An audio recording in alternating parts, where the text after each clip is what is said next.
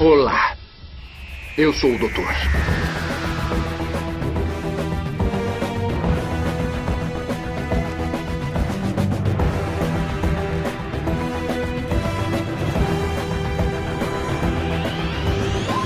Bom dia, boa tarde e boa noite. Está começando mais um episódio do Narratrivia. Aqui quem vos fala sou eu, Alan Katselides, mais uma vez com vocês. E estou acompanhado dela, a nossa querida ruiva em comum, Nívia Alonso.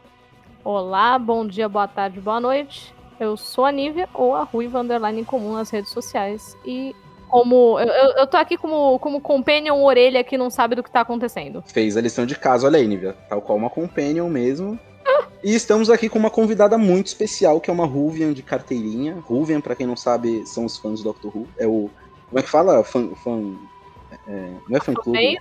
Fanbase. Nós somos a fanbase de Doctor Who. Estamos aqui com ela, Fernanda. Oi, gente, tudo bem com vocês? Muito obrigada pelo convite. Estou muito feliz de estar aqui para falar da, da nossa navezinha azul. Caraca, Fernanda, eu queria guardar ela num potinho. eu não vou falar nada, não, mas a Nívia fala isso pra todas pra todo mundo, né? Não, não é, não é todo mundo. É que eu Ela vem com esse charminho dela aí.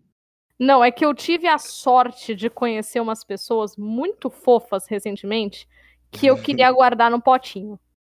E aí eu teria que ter uma coleção de potinhos, porque, né, cada um no seu potinho também, né?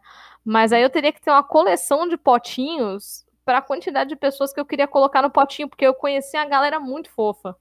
Uhum. E a Fernanda tá entre essa galera muito fofa, porque a, a Fernanda, gente, vocês estão ouvindo, vocês não- talvez não saibam quem é a Fernanda. Ela é muito fofa, assim, ela é uma pessoa visualmente fofa, ela fala de um jeito fofo, ela joga RPG de um jeito fofo, tudo dela é muito fofo. Ai, meu Deus! Muito obrigada. Eu não sei lidar, cara, eu não sei lidar. Eu também colocaria vocês num potinho, gente. É Oh, recíproco. meu Deus. Bom, estamos aqui hoje, hoje, dia 23 de novembro, um dia muito especial, o aniversário da maior série da história do planeta Terra, que está comemorando hoje o aniversário de 58 anos, que é Doctor Who. 58 anos uma série, é tipo malhação, né? É malhação dos britânicos, gente, pelo amor de Deus. É malhação com uma galinha gigante invisível, Nico. Puta, então. Ah. Tá entendendo? Não, considerando que é, que é malhação, eu acho que tinha que tocar Charlie Brown Jr. Vou te levar daqui. De fato, é muito doutor essa música. Vou É te muito. levar, yeah. Aí, Não, pronto. eu não ó. acredito que não tem uma fancam de Doctor Who com essa música. Nossa, faz essa madrugada e aí a gente vai bombar amanhã no Twitter. Pelo amor de Deus, os Ruvian do Twitter vão surtar. Porque o, o Twitter é o, o berço, né, dos Ruvian. Deve ser. Ah, só resta isso pra gente, né? Tipo, são 36 no Brasil só. É tudo que a gente É, tem. deve ser, porque na, na, na época que eu conheci Doctor Who, não que eu fui assistir porque eu não fui assistir, mas na época que eu conheci Doctor Who, era o Tumblr. Nossa, tudo era Doctor Who no Tumblr. Meu Deus do céu, não sei quem, quem que eu seguia naquela época no Tumblr, que tudo era Doctor Who. Nossa, eu vi todos os spoilers do mundo de Doctor Who, eu vi no, no, no Tumblr. Porque o meu Tumblr, ao contrário do Tumblr de certas pessoas, não era cheio de putaria, era cheio de Doctor Who. Nossa, que engraçado, Nive, esse seu tom. Olha, a não, cara não achei adequado. A carapuça adequado. serviu. Parem com isso, tá? Hoje eu não vou me permitir fazer piadinha sem graça, de duplo sentido. Isso é uma Putz. coisa só pros RPGs. Tu tá num Ah. lugar muito errado. Tu não escutou os outros episódios que a gente... O último, então, Não, é, não, o pior é que ela escutou. O pior é que ela escutou. Eu me coloquei esse desafio em respeito, né, ao tema. Porra, 58 anos, né? Temos tá tudo idoso já. não vamos falar do Capitão Jack, então, infelizmente. Tô muito triste. Uh, caiu na vila, o peixe fuzila. Então, muito bem, o episódio começa agora. Vamos começar pelo começo. Um, a gente vai sair dessa nave. B, não. Dois, vamos chegar até a sala de controle. Três, ou C, vamos salvar o Titanic. E, por último, quatro, ou D, ou aquele V pequenininho que se usa em notas de rodapé. Eu não entendo por quê. Bom, não vem ao caso. Venham comigo. Espere. Quem colocou você no comando? E quem, afinal de contas, é você? Eu sou o doutor. Eu sou um senhor do tempo. Sou do planeta Gallifrey, na constelação de Castebrus. Eu tenho 903 anos e sou o homem que vai salvar suas vidas e a de 6 bilhões de pessoas do planeta Terra.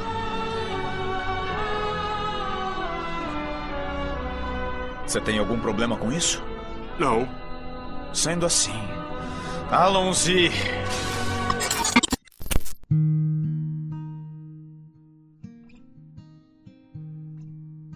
Senhorita Nívia, Oi, eu. hoje, mais uma vez, eu que faço a pergunta capciosa. Você sabe que eu gosto muito desse momento, é um momento muito reflexivo pra mim. E estamos aqui com uma convidada que já conhece Doctor Who, então eu vou fazer a pergunta direcionada diretamente pra você, Nívia. Hum, Eu quero que você me diga sobre o que é Doctor Who. tá. Vamos lá. Vamos lá. Com o meu vasto conhecimento de menos de 10 episódios, É, então, peraí, Eu- peraí, dá uma segurada, dá uma segurada. Fazer um disclaimer aqui para os nossos ouvintes, tá? Tá.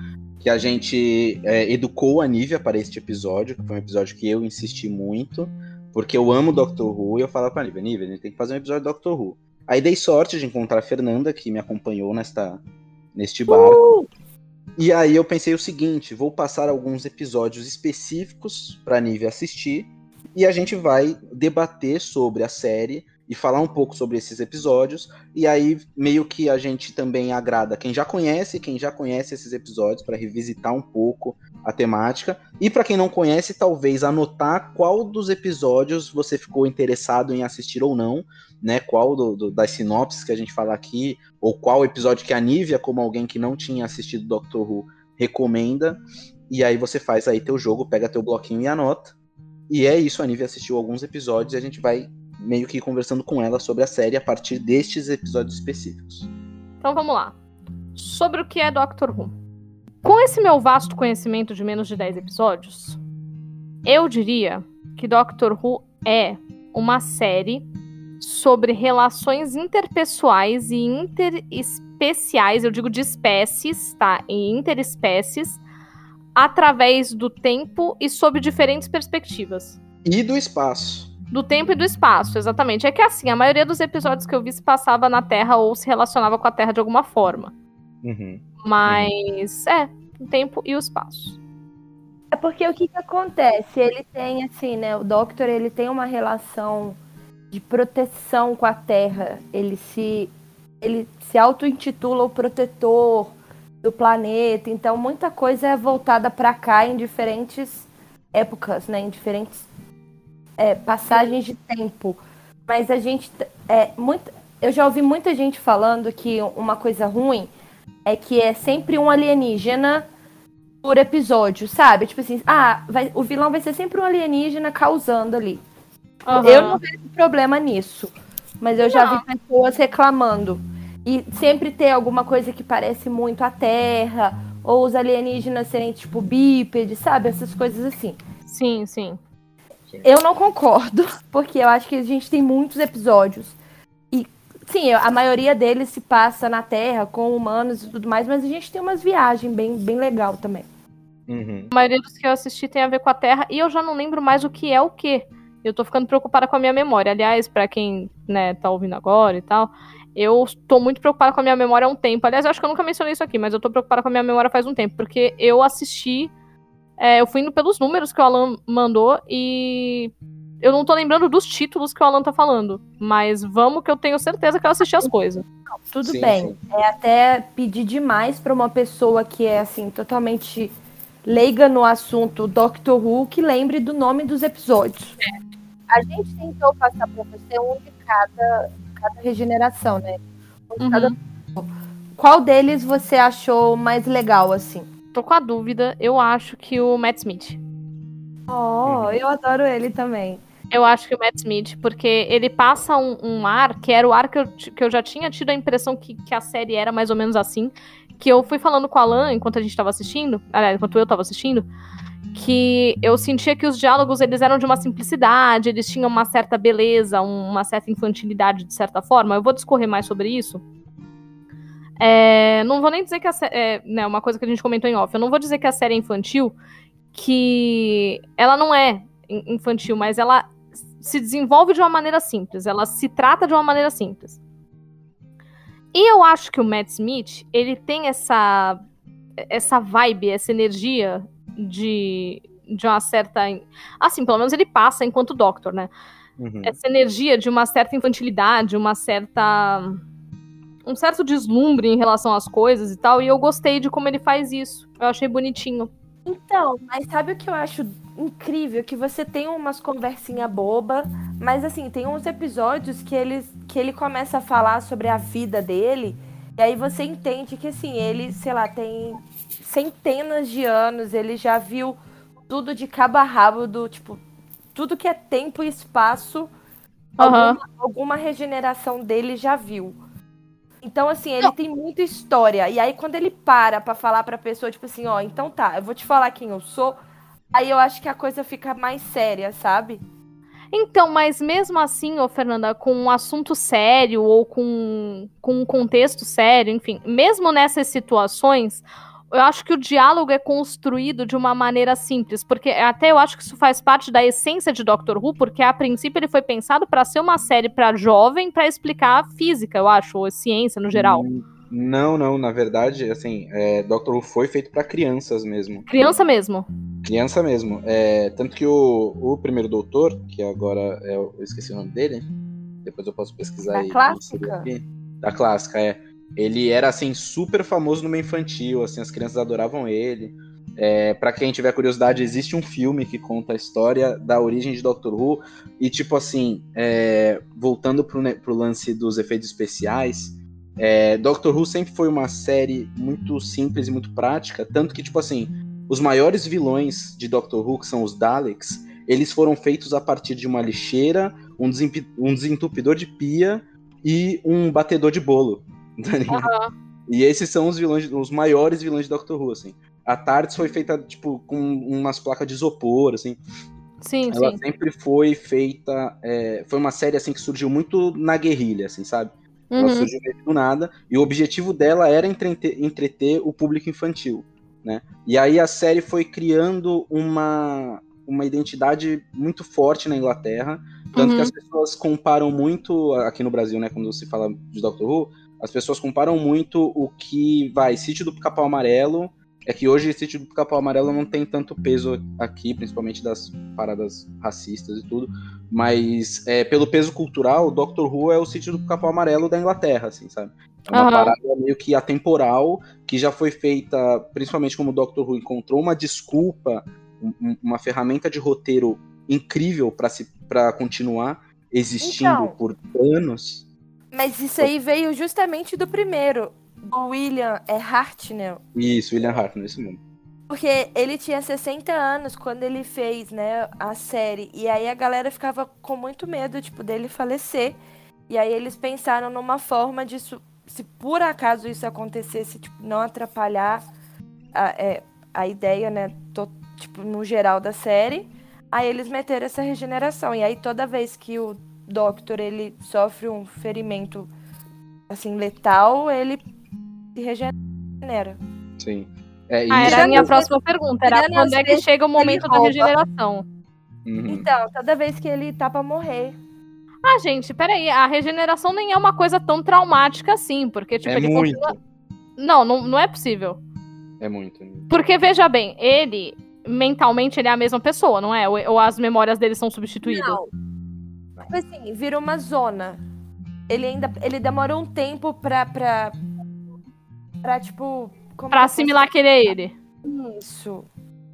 Às vezes Mas ele ele não- sabe? Ele não morre de idade. Tipo assim, uma regeneração não, acontece por idade. Não. Na É verdade, ferimento. meio que sim. Meio que sim, porque, se eu não me engano, o Matt Smith, é, a regeneração do Matt Smith, ela acontece em um momento onde ele fica hum, uma caralhada de anos, agora eu não sei quantos anos vivo, e ele Ah, envelhece, de Ah, fato. tem todo aquele rolê. Então, Isso, mas aí ele envelhece mas aí ele meio que, tipo, tira a barba, não sei o quê. É ele ainda. Não é que ele envelhece, tipo, fisicamente. Ele passou. Ele envelhece, eu acho que meio, tipo, o saco dele ficou. de- ele ficou de saco cheio, sabe? Caralho, a regeneração do Matt Smith pro outro, que é mais, que é mais idoso, ela, ela é muito rápida, né? Ela é tipo, pá! Sim, papo. Mas o texto dele é muito legal. Aham. Tem uma desculpa pra velocidade da regeneração ser diferente. porque quando ele tá velho e ele volta a ser novo antes dele virar o Peter Capaldi, ele gasta uma quantidade absurda de regeneração e quando ele vira o Peter Capaldi não tem, tipo assim, ele não precisa descarregar tanta energia regenerativa, porque ele já regenerou. Entendi. Então É, porque ele acabou de virar o Capaldi e É. eu achei incrível. Porque- Tipo, paf, toma aqui na sua cara. Tem um negócio legal também, tipo, é uma, é uma teoria, porque a maioria deles vê, al- vê uma companion, não necessariamente a que tá com ele agora. O Matt, ele vê a, a Amy Pond. E o, o Peter Capaldi, ele também vai ver a, a Clara. Uhum. E aí tem umas teorias que, tipo, quando o David Tennant estava na Tardes, ele estava vendo a Rose. E aí, assim, a gente fantasiar e criar histórias, né, pra satisfazer os nossos É, sonhos. O David Tennant vê a Rose antes de entrar na Tardes, né? E é, e é incrível, de maravilhoso, porque fecha um ciclo perfeito. A, a- a minha temporada, eu acho que a minha temporada, as minhas temporadas favoritas, não, assim, eu amo o Russell T Davis, que é o, o- ele é o showrunner, né? Tem o qual é o nome do outro, Fernanda? O, o mais famoso depois do Steven Moffat? o Moffat, é, tem o Moffat que trabalhava com o Russell T Davis também nas temporadas anteriores do, do Eccleston e do, do Tennant. Aí depois ficou só o Moffat, aí agora é o Chibnall, né, que tá na, na. Jory. E assim, a, a maneira como. Porque quando o David Tennant vai regenerar, ele encontra. Eu não sei se mostrou nesse vídeo que a Nivea tá assistindo. Mas ele encontra a Rose no momento que a Rose vai encontrar com ele pela primeira vez. Então a última Ah, vez- não. Ah, que ele fala pra ela que ela vai ter um ano muito Isso. foda e tal. Exatamente. Sim, mas a, a teoria é que ele, ele vê ela na praia.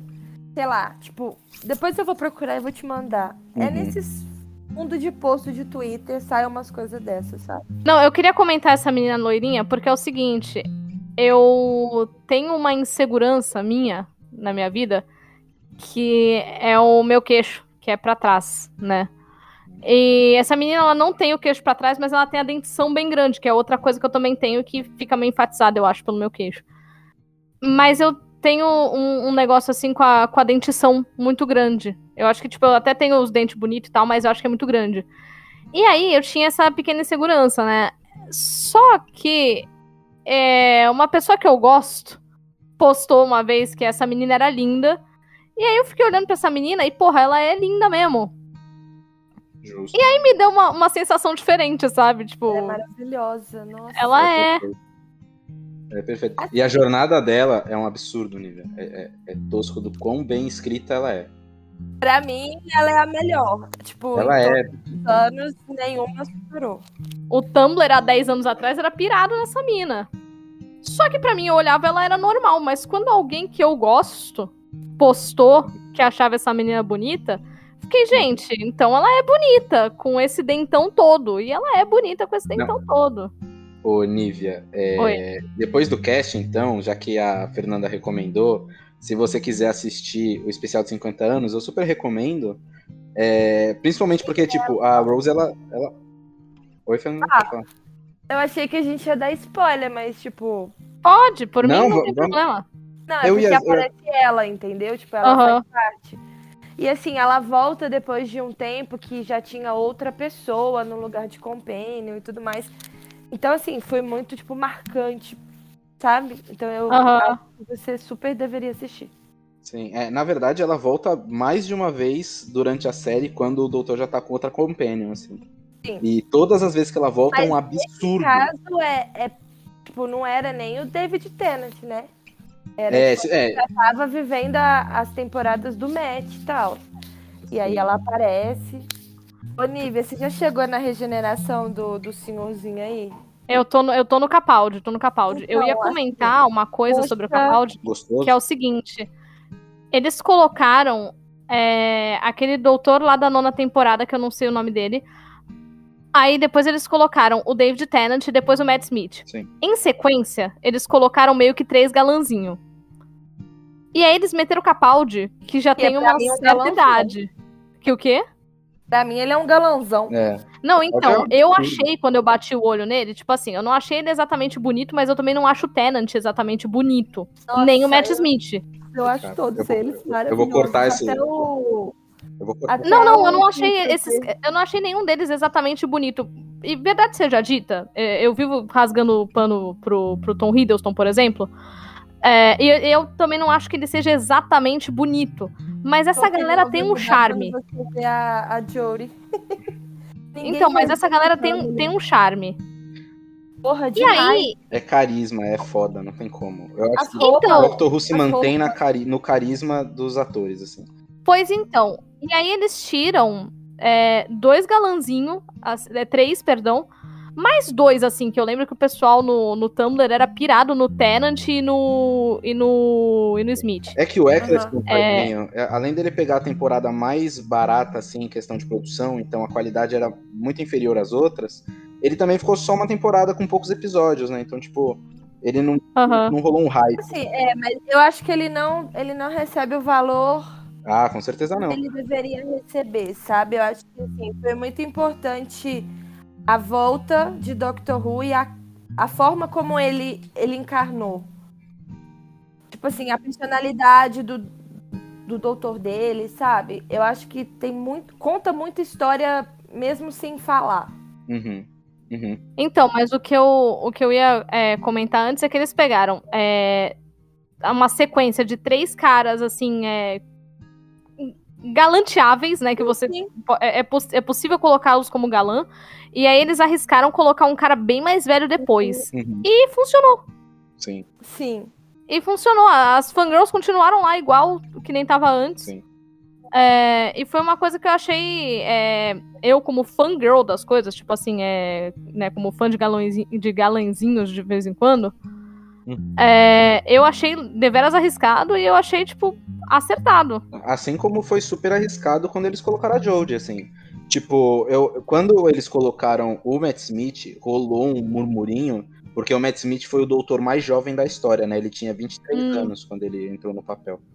E o Tennant já era mais jovem que o Eccleston, é, e aí eles foram reduzindo a idade, né? Aí, quando eles passaram pro, pro Capaldi, eu acho que rolou esse lance, tipo, pô, vamos tentar trazer um pouco da essência de um Doctor Who mais, de um, de um doutor mais é, mais amadurecido, uma parada mais. Nossa, pra mim é muito bonita a sabedoria dele. Ele chega no final, assim, dessa, sei lá, eu vou falar existência, né? Dessa, de- desse período né, de vida. dessa encarnação.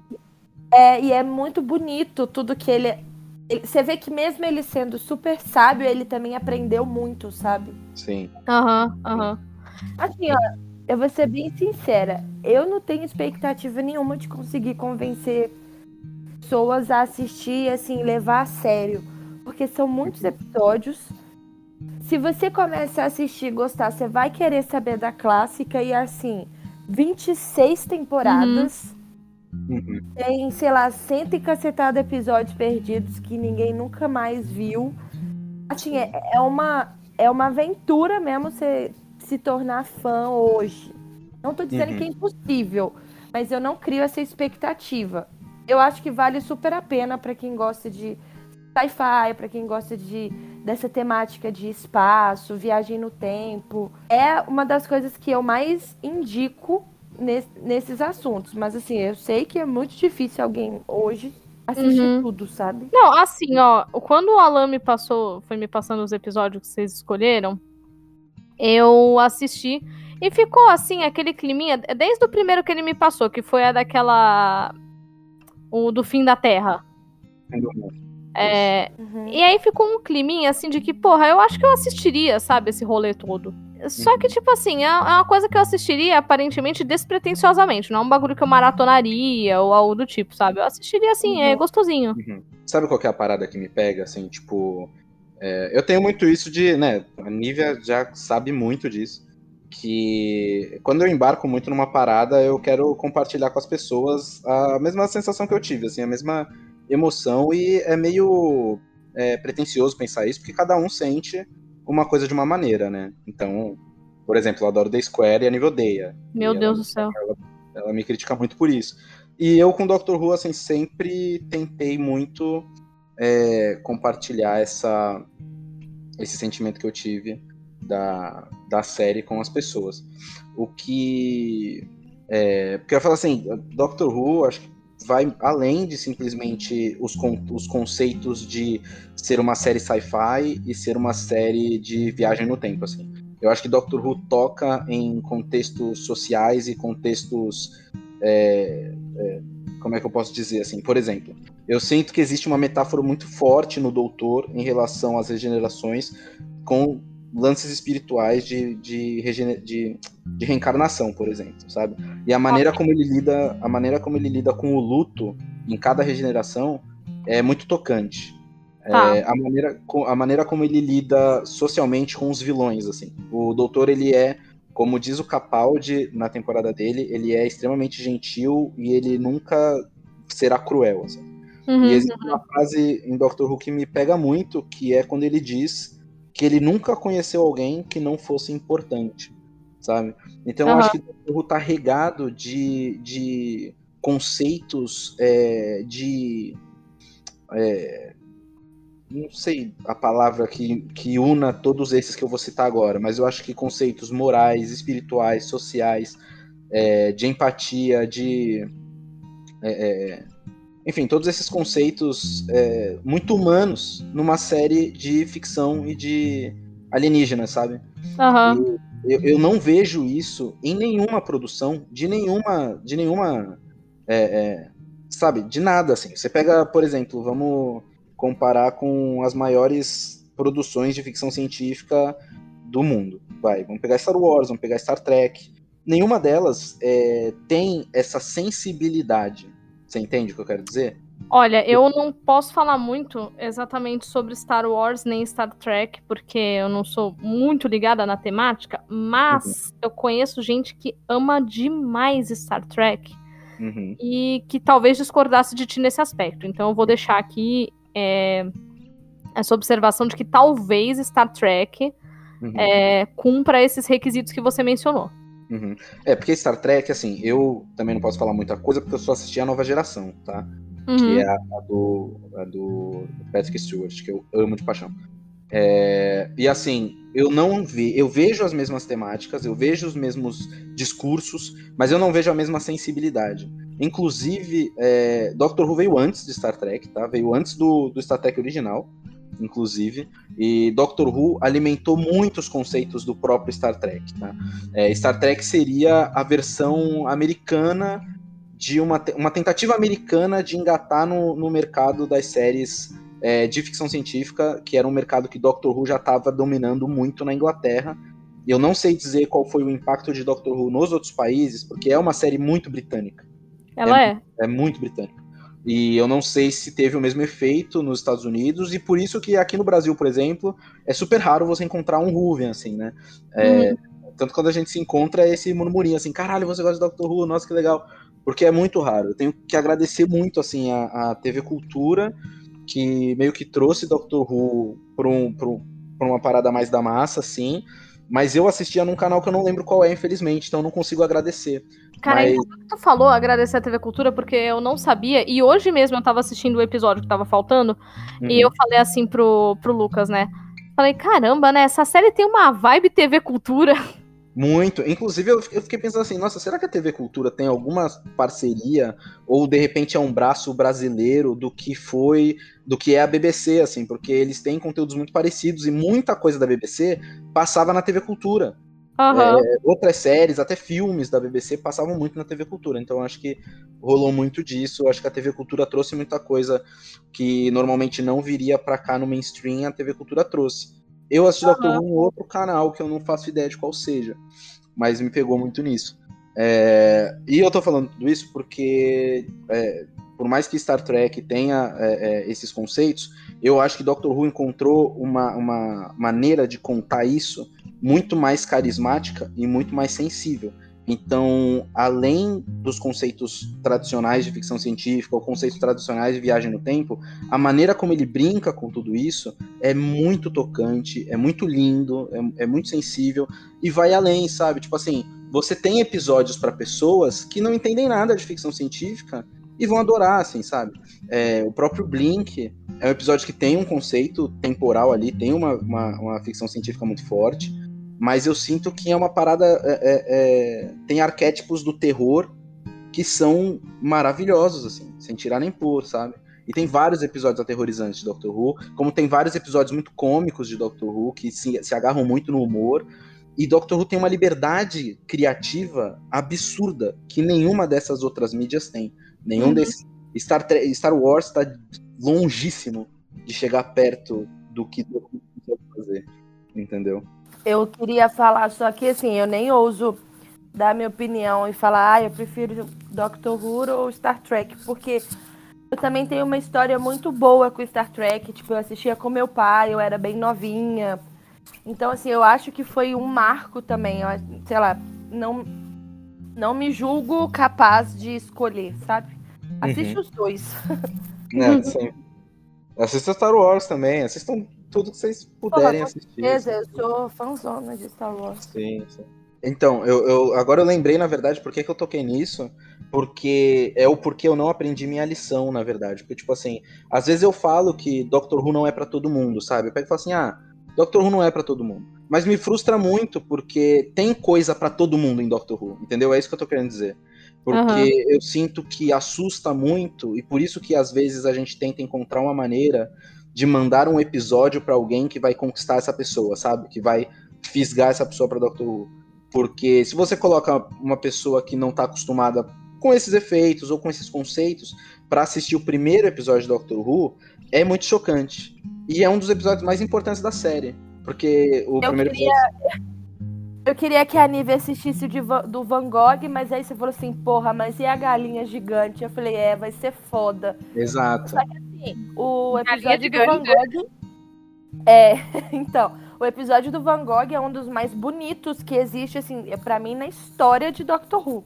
Só Sim. que o vilão, assim, o alienígena vilão desse episódio é meio que uma galinha gigante invisível, tá ligado? E aí é meio cômico pra quem, assim, não tá acostumado. Eu levo super a sério quando a galinha tá perseguindo todo mundo na cidade. É, eu Mas não ia talvez ter essa manhã, Eu não. não levaria. Sim. É, eu não ia Não, ter e- essa manhã, não. Eu tenho limites. E a justificativa da galinha gigante é muito foda, porque, tipo assim, ela é uma, um, um alienígena, né, que se machucou e, e se perdeu do grupo, sabe qual é? Então é um animal selvagem, extraterrestre, que se perdeu do grupo e ficou preso na Terra, assim, entendeu? E, e o conceito do, do episódio é lindo porque o, o Va- Van Gogh começa a ter elos psíquicos. Ele, ele- a, a série define que Van Gogh tinha uma sensibilidade é, é, é, medium, né? Uma parada assim. E ele meio que tem um. Ele começa a ter elos psíquicos, psíquicos com essa galinha. E ele reflete me- mensagens é, é, escondidas nas pinturas dele. Entendeu? Ok. Então existe todo. Tipo assim, a galinha não tá jogada ali, sabe? Tem uma parada. E, puta, caralho, eu lembrei. A parada é essa, de tipo assim, a galinha que se descolou do grupo. Olha, eu tô ficando até arrepiado. A galinha que se descolou do grupo dela é o Van Gogh, porque o Van Gogh, ele era um outsider, assim, da, da galera dele, entendeu? Ele era um rejeitado, um excluído. E a galinha também. Puta, é muito foda. Tá maluco. Então, é, galera que tá ouvindo, quando você conversa com o Alan e ele se empolga, é isso. Tá? É isso. Ele arruma uma justificativa pra uma galinha gigante. Ah! Tem uma, uma parada legal que no episódio de 50 anos a gente tem três. Três. Como eu posso dizer? Três regenerações ali, né? Três versões. E fica muito claro porque que cada um é daquele jeito. Uhum. E aí, o, o do doutor do, do Matt Smith, ele é um doutor que ele decidiu esquecer. o- Aham. o- porque, assim, teve uma das vidas que foi muito pesada. O Doctor teve que tomar uma decisão e isso influenciou tudo no mundo, no universo, assim. Uhum. E aí ele se arrependia muito disso, ele se culpava muito. E à medida que ele ia passando pelas regenerações, cada versão dele tinha uma forma de lidar com, com essa decisão dele, com a vida dele. E aí o Matt, ele é, uma, ele é mais assim, alegre, mais bobão, porque na minha visão ele meio que tenta esquecer as coisas pesadas que ele já teve que fazer, sabe? Aham, aham. E eu achei que isso combina com o personagem e que isso combina com o clima da série. O que é, o que é curioso, porque eu gosto muito do personagem que é um poço de drama, né? Então, é, chegar agora nessa, nessa altura e eu gostar do, do extremo oposto, do que não parece ser um posto de drama, é, vai muito na, é. na minha contramão. Aham. Mas eu acho que o contraste que é, é, é legal, assim, de tipo, quando você entende a história do doutor no geral, e você entende o que ele esconde, que eu acho que o lance do doutor é justamente os mistérios que ele guarda, assim. Porque ele realmente teve uma vida muito grande. Eu acho que a série tem essa liberdade, essa liberdade criativa de colocar qualquer coisa na história do passado do doutor que a gente vai compreender e que vai influenciar na personalidade dele e pode ser colocado a qualquer momento. Vide o que está acontecendo agora, por exemplo, nas temporadas mais atuais, que estão sendo inseridas coisas do passado do doutor no, no presente assim da série. E como a gente comentou, a série tem 58 anos. Assim. E aí dá sempre para colocar novidade no, no personagem. É, Aham. E é legal porque o, o- tanto o Matt Smith como o David Tennant são os doutores que tem mais essa sensação, essa personalidade de deslumbre com as coisas, assim, né? É, eu me apaixonei muito por eles justamente porque eles olham uma coisa, eles acham incrível, sabe? É lindo você ver eles olhando para alguma coisa e falando, nossa, que incrível! Tipo, ele pode enfrentar um vilão é, absurdo de assustador e ele fala que o vilão é lindo, sabe? Ai, isso é outra coisa. Isso é outra coisa que eu queria comentar também. É, a gente menciona, não lembro se foi no. Foi, foi no episódio sobre vampiro. Que a gente fala sobre mortalidade, a gente fala sobre é, a imortalidade ser um presente ou uma maldição, e a gente conversa bastante sobre isso. É, e aí, esse personagem, o Doctor Who, né? O personagem, o Doctor, né? Porque não é o Doctor Who, as pessoas que perguntam Doctor Who. Uhum. É, esse personagem, o Doctor, ele é. é para alguém que é, que é imortal e que já viveu tanto, ele é alguém muito vivo, Uhum. né? Então ele- é, eu achei curioso um personagem com, com a idade que ele tem, com a percepção de mundo e de tempo e de espaço, um personagem desse, ser vivo dessa forma. Uhum. E assim, eu continuo mantendo a opinião. Eu acho que um personagem imortal, no geral, ele tende a se tornar apático. Uhum. É, mas eu achei curioso essa outra leitura, de que ele permanece entusiasmado, vivo, interessado, enfim, essas coisas. Então, mas a- eu ia falar que aí que tá. Ele não é imortal. Teoricamente, você tem um número X de regeneração que você pode passar ao longo da sua vida. Opa, entendi. Tudo bem que o Doctor, ele já roubou pra caralho essa, essa conta, né? Aí, Aham. assim, e, e tá, a gente tá sempre sabendo de coisas. Por exemplo, nessa nova temporada tem uma, uma vida que ela não lembra. Então a gente meio que bota mais uma regeneração pra conta. Aham. E aí, assim, a ideia eram 13, se eu não me engano. Você pode ter 13 regenerações. Uhum. Só que Ok. aí, pela, pelo andar da carruagem, a, a bonitona já tá, sei lá, já passou desse limite, entendeu? Aham. Mas assim, a gente tem, tem um limite. Não é pra, pro resto da eternidade, não. Sim. Ok. Mas é, eu entendo muito o que você está dizendo, Nívia, porque quando a gente entra nesse debate, eu falo pra você que, que a imorta- imortalidade pra mim é deveras interessante, você fala que é uma maldição e tudo mais, Uhum. mas é, é interessante porque na história do doutor, você tem razão e ele concorda com você. No sentido de que se não fosse a Tardes, Hum. ele estaria nisso que você comentou. Porque o que permite que o doutor viva É a inconstância do tempo. é a, é a inconstância no tempo, é essa, é, você percebe pelos episódios recentes que ele sempre conhece coisas novas, independente da idade dele. E Aham. ele nunca tá sozinho, porque ele tem a Tardes. E esse lance de tipo assim, ah, o doutor é imortal e as pessoas que ele caminha vão morrer. Mas a Tardes é uma máquina do tempo, entendeu? Uhum. É, o, o doutor, ele. Rola uma luta nisso. Porque mesmo que ele tenha uma máquina do tempo, ele sente, ele sabe o que, que o tempo faz nas pessoas. Sabe? Sim. Ele, ele não pode ficar. Chega uma certa parte da vida que ele vai. O caminho dele com aquela pessoa, ele vai se separar de alguma forma, seja por uma tragédia, seja porque é, tem que ser assim ou o universo vai explodir, entendeu? Então, assim, eu acho que ele vive nessa dualidade de, de emoção, de sentimento, porque mesmo ele nunca estando sozinho e à tarde estando com ele desde o início, você vê, eu vejo muito no David Tennant a solidão. Tem Aham. episódios que depois que ele perde a Rose, ele- ele- você vê um lu- um luto ali, sabe? Ele lidando com emoções e ele não sabendo se ele coloca outra pessoa ali pra viajar com ele ou se ele espera mais um tempo, se ele respeita esse processo. Então eu acho que ele tá sempre vivendo esse tipo esse turbilhão de, de sentimentos, sabe? Aham. Que é o, é o que eu comentei com a Nive, assim, tipo, eu acho que Doctor Who, diferente de muitas outras séries de ficção, é, ou de qualquer outro tipo de série, pega Game of Thrones, qualquer coisa, é, lida com muita sensibilidade temas muito específicos.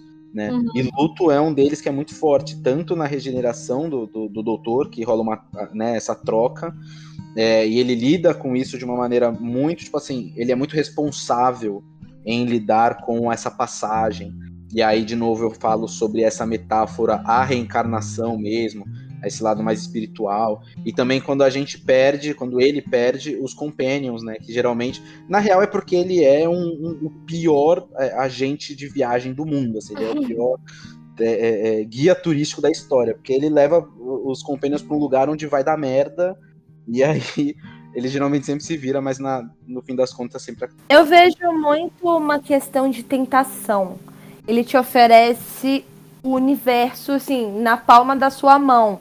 Mas você tem que saber se você está disposto a perder. Uhum. Porque eu acho que não teve uma pessoa que passou pelo caminho dele e não perdeu algo, sabe? Uhum. Sim. Então, assim, é, o peso é muito grande. Você consegue dar rolê em tudo quanto é lugar do tempo e do espaço. Mas, porra, alguma coisa vai dar errado. Tipo, ninguém é feliz nessa série, gente. Ninguém. Verdade.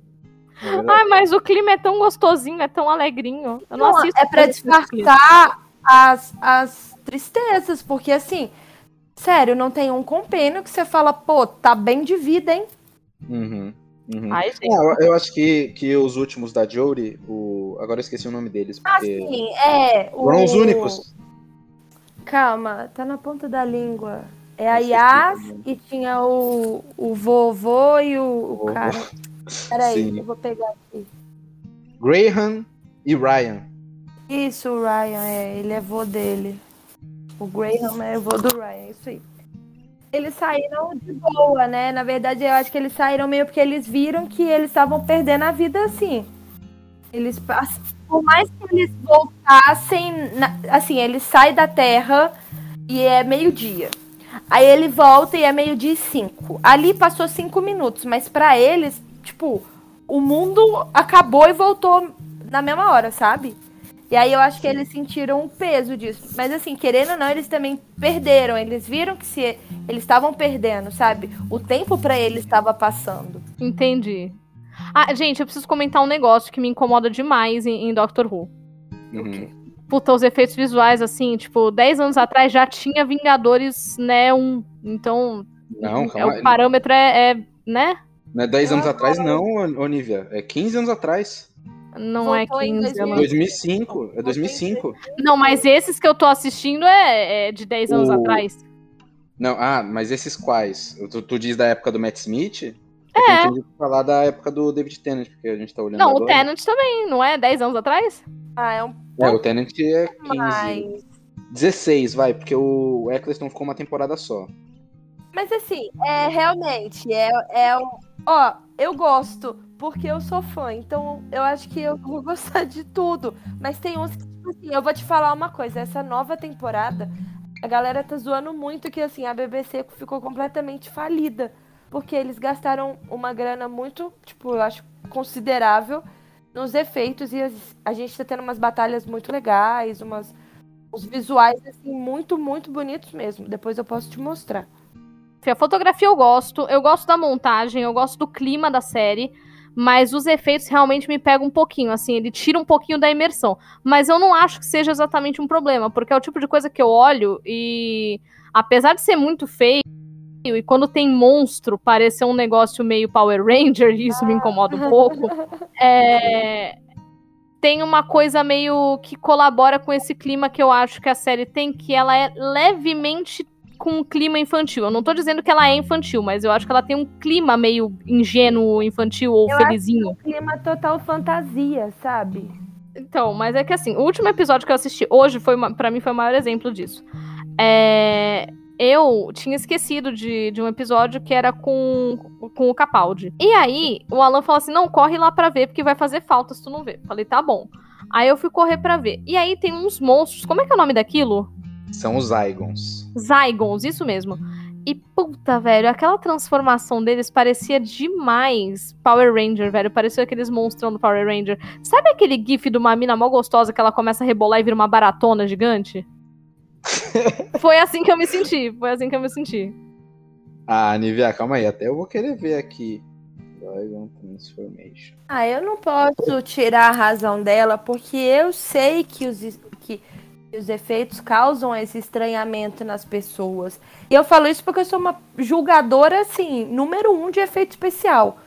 Mas o meu pano, ele tá prontíssimo pra passar, porque eu sou fã, né, gente? Então. Sim. Não, mas assim, ó, esse- essa transformação, eu acabei de abrir aqui, tem uma transformação Zygon aqui, e não é efeito prático, é efeito especial. É, é 3D. Quando eu digo Não, efeito Alan, prático. Alan, não é o. Calma, eu, eu sei o que você tá falando de efeito prático. Eu não tô falando da transformação. Eu tô falando do resultado, do bicho, da criatura. Tá falando do boneco. É. O, o, o Ah, aí? Então, É, é, o tem como, cheio de ventosa. tem defesa. O tentáculo de polvo. Não, mas olha só, Não, em vai, defesa vai, Zygon especificamente, passa teu pano. é pro... o Zygon era um, um vilão do, do Doctor Who clássico, então realmente ele devia ser tipo uma esponja, entendeu? Porra. E eles revitalizaram o Zygon pra série igual atual, o assim, mas ele né? é aquilo. Igual o Sontaran. Inclusive, os Sontarans mais recentes São são horrorosos. extremamente mais horrorosos de propósito, porque eles eram horrorosos na clássica. Que causa Quando até um eles- pouco de. Ah, não vem com essa coisa de horroroso de propósito. O bicho é um Nosferato, por acaso? Não, não vem com essa, não.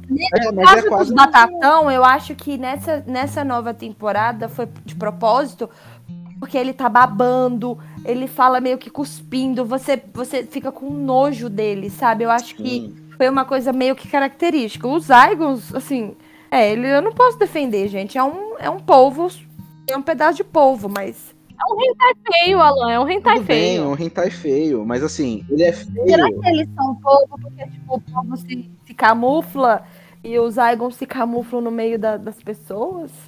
Tá vendo, Não, não, peraí, peraí. Eu aceito o Tá conceito. vendo, Eu, não, pera. Eu aceito o conceito. A minha dificuldade é aceitar a execução.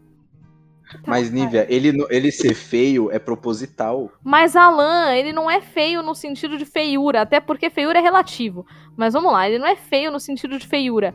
Ele é. Ele é, Hum, Tu acha que é mal feito? é, ele Ela é feio. tá achando mal É. executado. Isso, isso. É tipo assim, BBC acorda, melhor esses efeitos. Porra, parece só pobre. Porque eu queria citar o, o. Inclusive, eu passei esse como o primeiro episódio pra Nívia assistir, que é o Fim do Mundo, porque ele é o episódio com uma das maiores diversidades de espécies que Doctor Who tem no mesmo episódio. Eu nem né? achei tão E, feio. e assim, Nivea, você tá falando mal do, do Homem Polvo? E a gente tem um, um pedaço de pele com cara, Nivea. Moisturize me. Moisturize. Então, o meu problema não é o conceito. Tu tá vendo que o meu problema não é o conceito? Nossa, se ela tivesse visto o episódio lá da dos adiposinha lá, ela ia morrer. Ai, os adipose são lindos. Cara, Baby Yoda, os adipose andou pro Baby Yoda correr. Ai, Alan. Tu não ia querer um pedaço da tua gordura, né? Não, eu quero, eu quero que a gordura queime no Se inferno. liga, se liga na viagem do episódio. A galera que quer emagrecer compra um remédio e toma esse remédio. E Ah, aí, tá. durante a noite, a gordura sai do seu corpo, mas ela vira um bichinho. Porra, eu ia matar com um tiro na cabeça. E aí é isso. E eles são meio alienígenas e eles estão voltando, tipo, pra mamãe deles. É mó Ah, não. Ah, não, não, não. Não, e aí, Nívia, se você. É tipo assim, Ah. tem que tomar uma pílula, né? É. É. a pílula que transforma a sua gordura num adipose. E se você toma muito, você explode em vários adipose. Porra, calma aí que eu tô começando a ver vantagem. eu, quero ver, eu quero ver em que número de narrativa a galera vai começar a falar assim, Nívia, você tá bem? É que nem aquele meme, né? Tipo assim, porra, pode te fazer mal, você pode morrer. Nossa, tomara. Sim, sim. Não, esse, esse vai ser o episódio número 19. Eu quero ver se até o 30 alguém já me ofereceu ajuda. Alguém tem que reparar em alguma live, assim, escrito help na tua sobrancelha, sabe qual é? Quando a gente for fazer a live do Dr. Who, eu escrevo help na sua. Ah, nenhum dos episódios que tu assistiu tem as referências ao Bad Wolf. Ah, então, por quê? Porque, Porque Bad Wolf é tipo help de Dr. é Who. porque você Entendi. cortou tudo que eu sugeri. Ai, Polêmica. Vai, Fernando, expõe. Não, eu sou o vilão desse Eu episódio. tô com ele na internet. Instalado. Sugeri um monte Uhum. de episódio assim, do caralho pra, pra ela assistir. E o que que ele fala? Não, vai, assiste esse daqui, ó. Aí o que que aconteceu? Ela dormiu. Dormi. episódio. Eu dormi nesse último episódio do Zygon, dormi. E teve um outro Teve que um eu outro dormi um pouquinho também, que foi um. O da família, da família de Ah, sangue. é lógico. Que é foda. Esse aí. nem, nem é um dos melhores. Ah, não, Fernanda, pelo amor de Deus. A família de sangue é absurdo. Não, Você tem não, dois ele é divertidinho. Ele é divertidinho, mas ele tem um ritmo, um ritmo lento. Se Não, tudo bem, mas fosse assim. ó, pra passar episódio duplo, você devia ter passado da biblioteca. Que tem a ó, River Song. o- Sim, é maravilhoso. E o conceito da River Song a gente tinha que falar sobre, porque também é um dos mais incríveis de Doctor Who de todos os tempos. É, mano, a história deles é tipo o oposto. Pra um tá indo pra frente, o outro tá vindo pra trás. E os encontros deles é tipo assim, só isso. Sim. São dois trens, um indo pro futuro e um indo pro passado, eles se encontram se cruzando, e uma hora eles vão parar de se cruzar. E já era. Hum. E é muito louco. E ela é E é linda. E é um romance, eles se, é, é lindo, eles se E casam. assim, é tem um perfeito. negócio que ninguém sabe o nome dele. Ela é a única pessoa que sabe o nome dele, sabe? Nossa, e ela fala o nome dele. É a primeira vez que eles se encontram. E ela se casa com ele, com uma das. Ela se casa com ele em uma das regenerações. E foi muito difícil. Tá vendo, Alan? foi, é, foi muito difícil, assim, aceitar que o, que o doutor se apaixonou por outra pessoa depois da Rose. Porque o romance dele com a Rose é muito, é muito forte, assim. E, e- mas a, a é. Mas eu não vejo a paixão chegando, o amor chegando no, no Tenet. Eu vejo esse amor vira isso se tornando amor no Matt Ah, Smith. sim, lógico. Não, e concluído no, no Peter Capaldi, né? Do Peter Que é Capaldi. lindo, Com certeza, mas assim, eu não acho.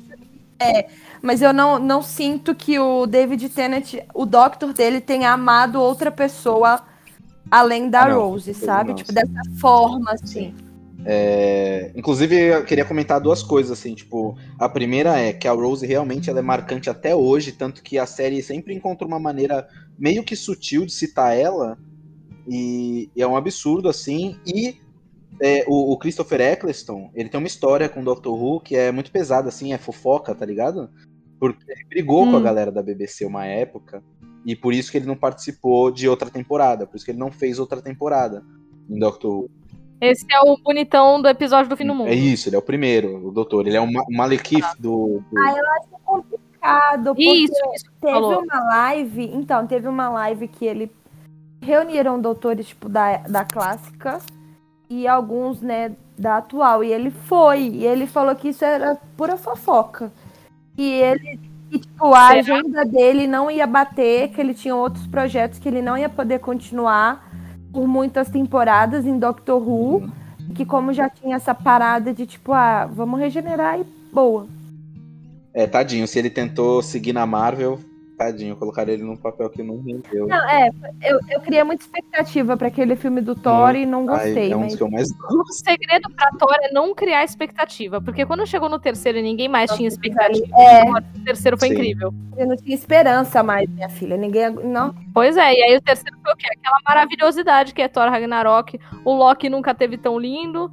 Sabe? Pra mim, o único defeito de Thor Ragnarok é cortar o cabelo do Chris Hemsworth. Nossa, inclusive, Nívia, você que é Maria Shampoo, você, fala, você falou que o, o Capaldi não é muito galã.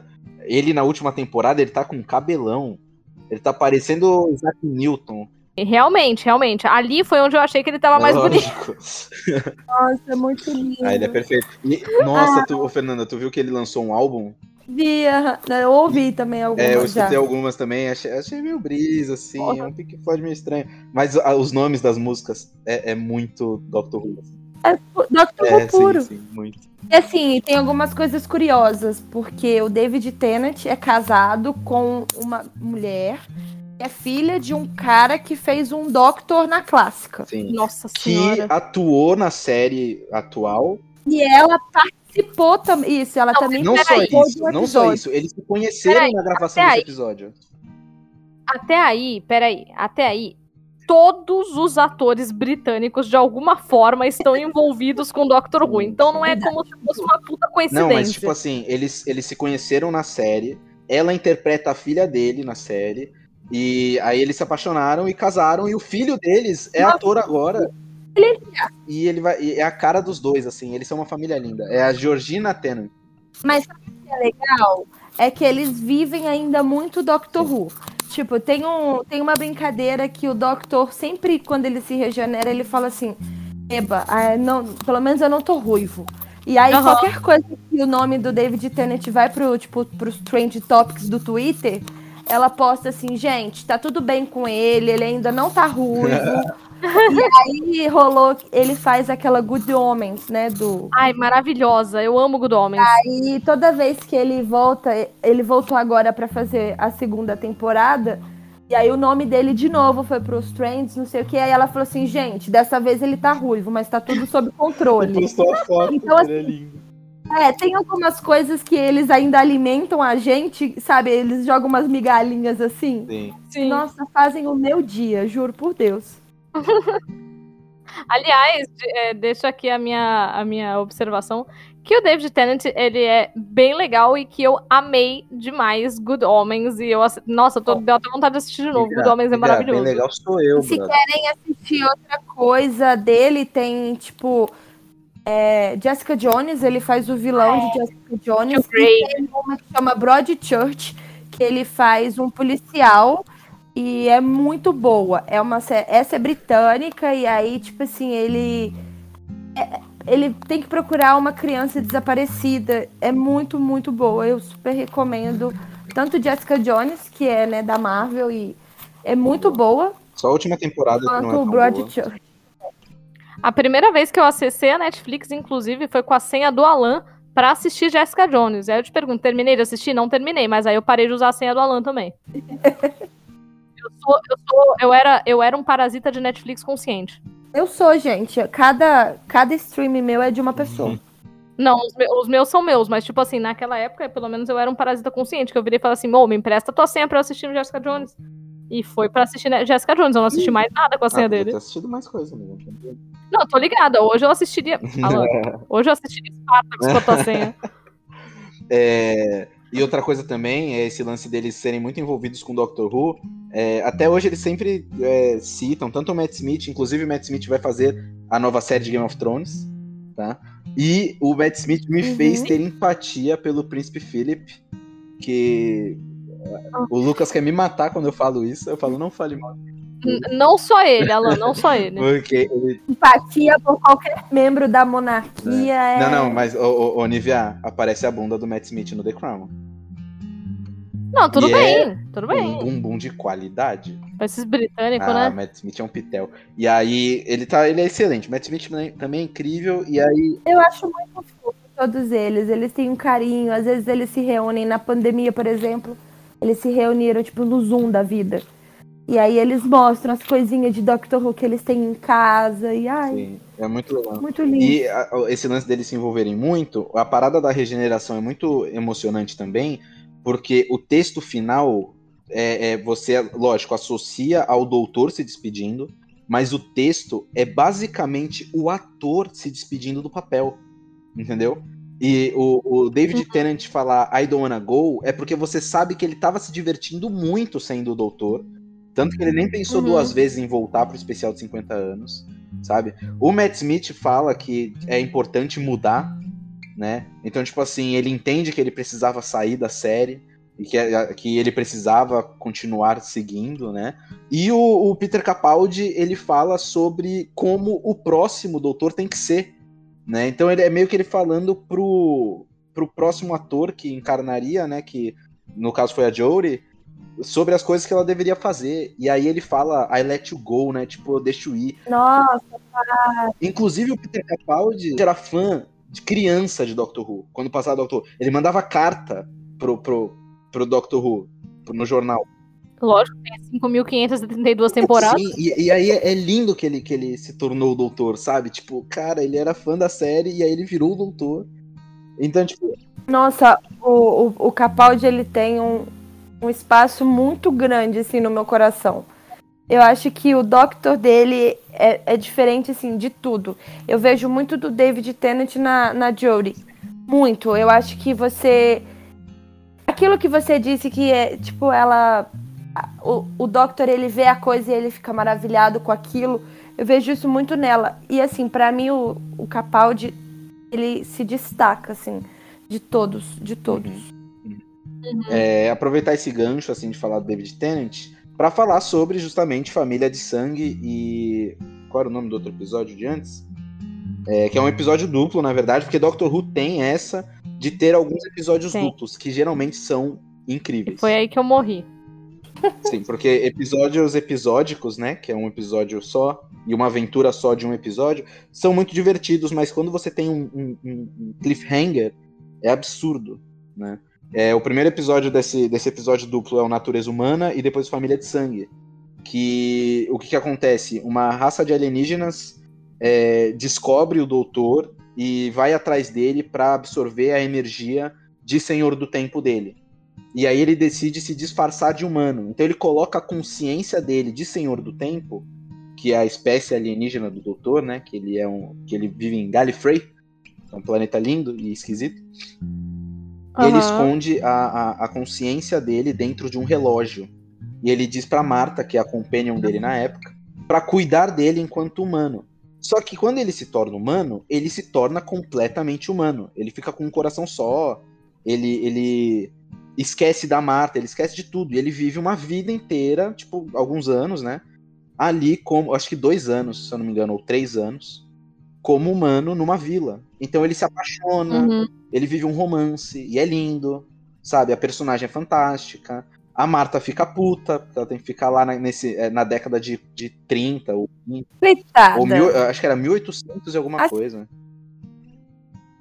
Vamos combinar que toda a história da Martha Jones foi muito injusta. Ela é incompreendida, Ela merecia mais. incompreendida pelos fãs e é a companion que mais sofreu. Ela, ela teve o fim mais Não, sofrido. não, peraí. Ela foi a que mais sofreu, Fernanda. Nossa, que isso? O que, que aconteceu com a dona? Não, mas a dona, ela não sabe que ela sofreu. A Marta, Como é? ela andou o planeta. É a mulher que andou o mundo. Durante uma. Não, ela, ela andou pra espalhar a palavra do Doctor. Até aí tudo bem. Ah, até aí tudo bem, Fer. Agora você vai falar pra mim. Você vai falar pra mim que isso é pior do que você. Tipo assim, abre um buraco, você é teletransportada pra uma praia. Você vê o homem que você ama, do, tipo assim, numa outra realidade. Você sabe que você nunca mais vai ver ele. Não, mas ó, vamos, coloca na balança. A, a, a, a Rose eh, terminou tudo com a mãe grávida. A mãe dela tá grávida, ela vai ter um irmãozinho. E ela ficou com, com, com o David Tennant. Tudo bem que era um, um outro, né? Mas assim, Ah, mas isso depois, né? Tipo, final dela não foi esse. a, a Marta se apaixonou por ele. Eu vou pegar uma pipoca, gente, peraí. Ah. Que eu tô vendo essa discussão aqui. Então, pô, a Marta se apaixonou por ele. Eu não sei se dá para sentir, dá, dá muito pra sentir isso nesse episódio. Então você entende o que eu tô falando, Niva. A Marta, ela se apaixona pelo doutor. Né? Ela sente ciúmes dele, ela tem um laço romântico com ele. Só que ele caga pra ela porque ela é a primeira companion pós-Rose. Né? Vamos, E- vamos lá, ele não caga Amigo, pra eu ela. vou te acho que falar. ele é muito honesto. Calma aí, eu vou te falar que eu senti.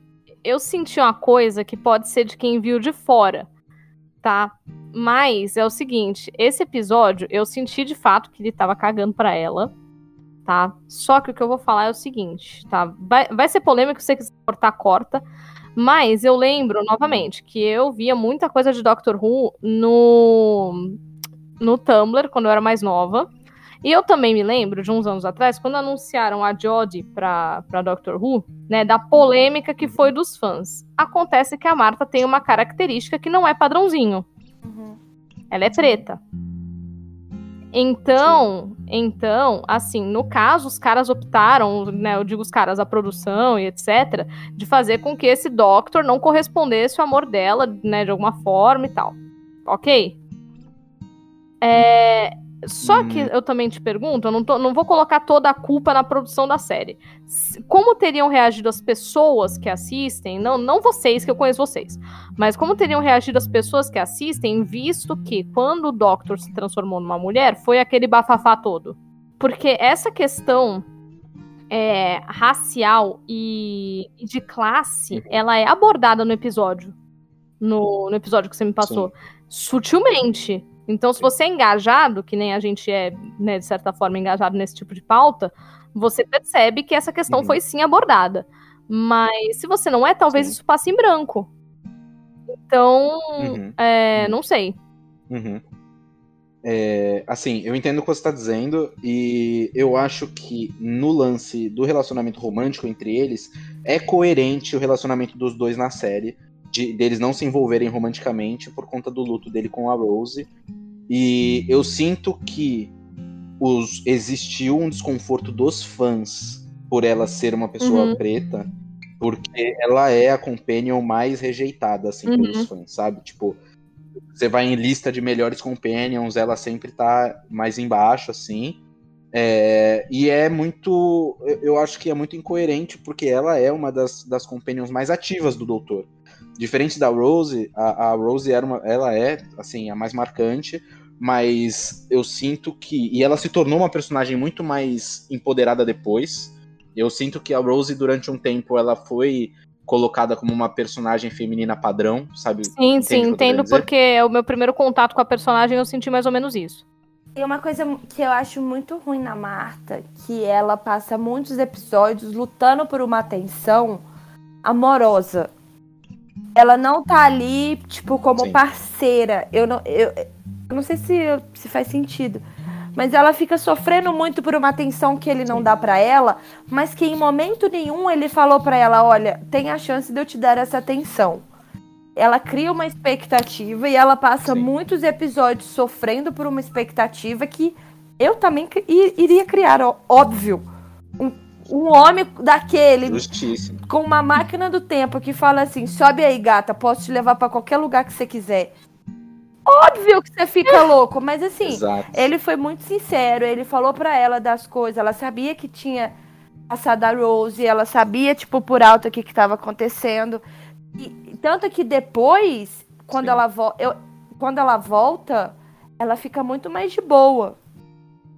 Depois dos, dos rolês Sim, tudo, tá sim. ligado? Então, que ela, por ela, ela vira parceira mesmo.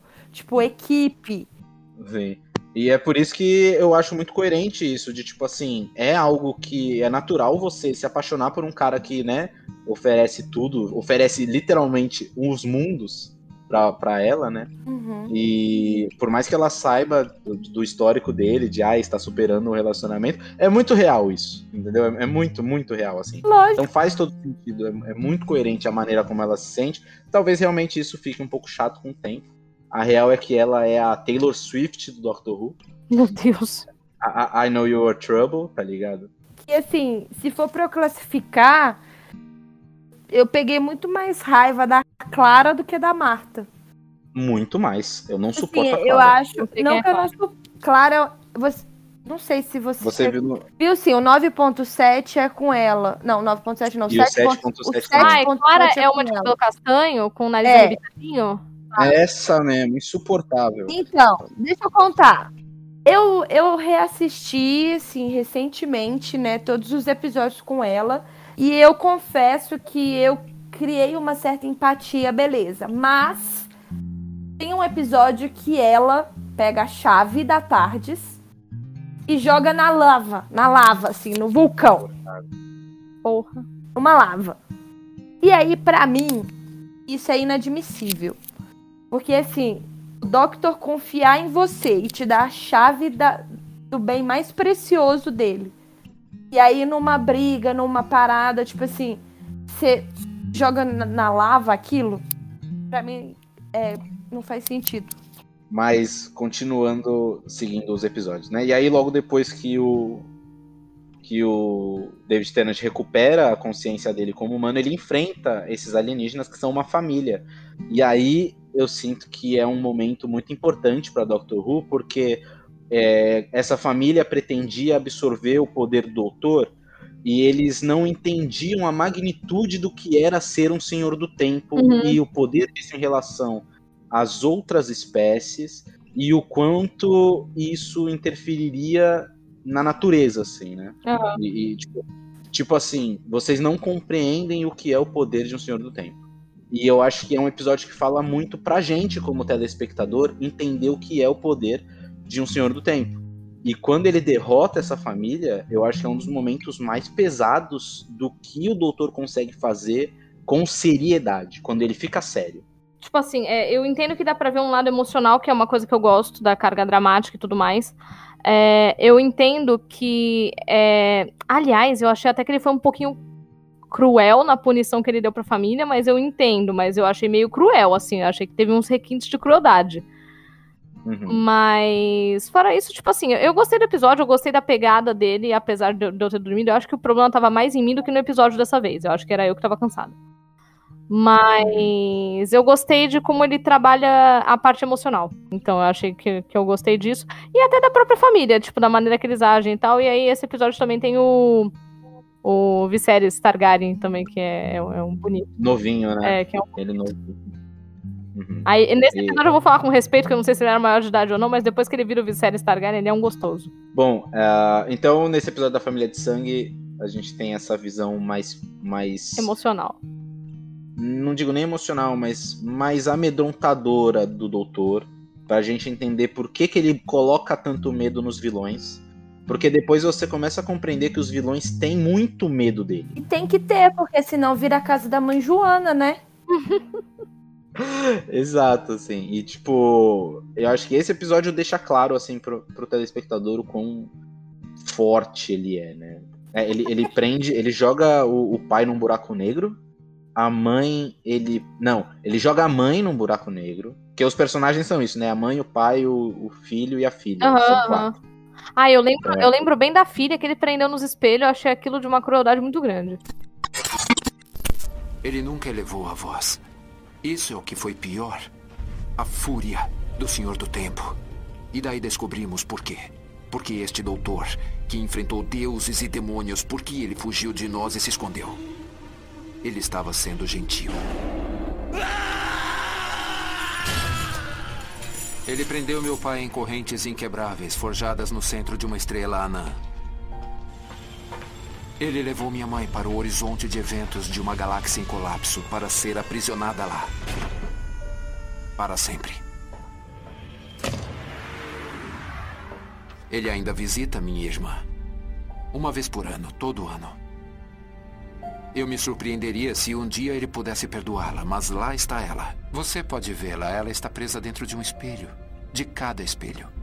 Você pode olhar sua imagem e ver algo passando por ela por um segundo. É ela. Sempre é ela. Quanto a mim, fui suspenso no tempo. E o doutor me colocou para trabalhar nos campos da Inglaterra como seu protetor. Queríamos viver eternamente. Então o doutor se assegurou de que conseguíssemos. É, porque todos eles queriam ser imortais, eles queriam a Então imortalidade do toma aí, ó. né? Toma aí, ó. Vai viver no espelho, safado. Pesado. Pesado. Todos, todos eles são levados a fins onde eles ficam imortais, mas sem poder fazer nada. Sim, sim, É E aquilo, né? bem- Cuidado com o que você deseja. sim. Exato. E aí depois vem o famigerado e o episódio mais, Mais que as pessoas famoso. mais falam. É, é- é o episódio que as pessoas mais falam para ser indicado pra quem nunca assistiu Doctor Who. E é um episódio Que é que o Dr. Mal aparece. E é um episódio que o Dr. Mal aparece. E tem uma Uhum. gama de episódios assim. Tem alguns outros também que são bem legais que o Doutor quase não aparece. Nossa, mas assim, E- em compensação, toda vez que ele aparece, ele tá de oclinhos. Ô, minha Nossa Senhora. E aquele sorriso. Eu gosto que a Fernanda é fangirl das coisas que nem eu. Fernanda é Nossa, amiga, sou demais. Sim, ó, pra você ter noção, eu tô com a minha blusa de, de Doctor Who. Gravando o podcast, não é nem a live. Aham. Pois é. Ninguém tá me vendo, mas assim, Deus tá, entendeu? Então, e aí, né, o, o Alan tava puxando pro, pro Blink, que, velho, caraca, era o episódio mais compartilhado do Tumblr quando eu tinha 16 anos de idade, tudo era Blink.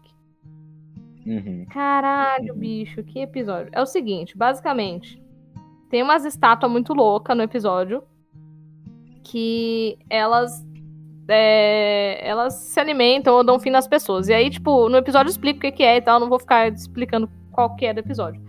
Então, ele tem um, um- esses elementos de, de terror, de horror, dessas coisas do ai, não pode olhar, olhar. é, aliás, tem que olhar, porque se você não olhar vai ser pior. Então alimenta um, um medo ancestral que a gente tem, que é o medo do escuro. É, então eu acho que ele faz bem o trabalho. Mas eu vou te falar uma coisa. Tipo, eu gostei, eu achei legal, achei fechadinho, gostei mesmo da história e tudo mais.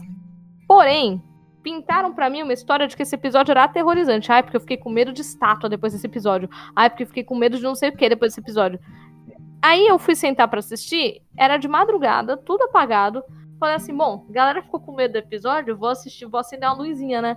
Acendi a luzinha, assisti o episódio de boaça e Nossa, nunca, mas nunca dormi tão bem depois. eu nunca vi um episódio de Doctor Who que me deixasse com medo.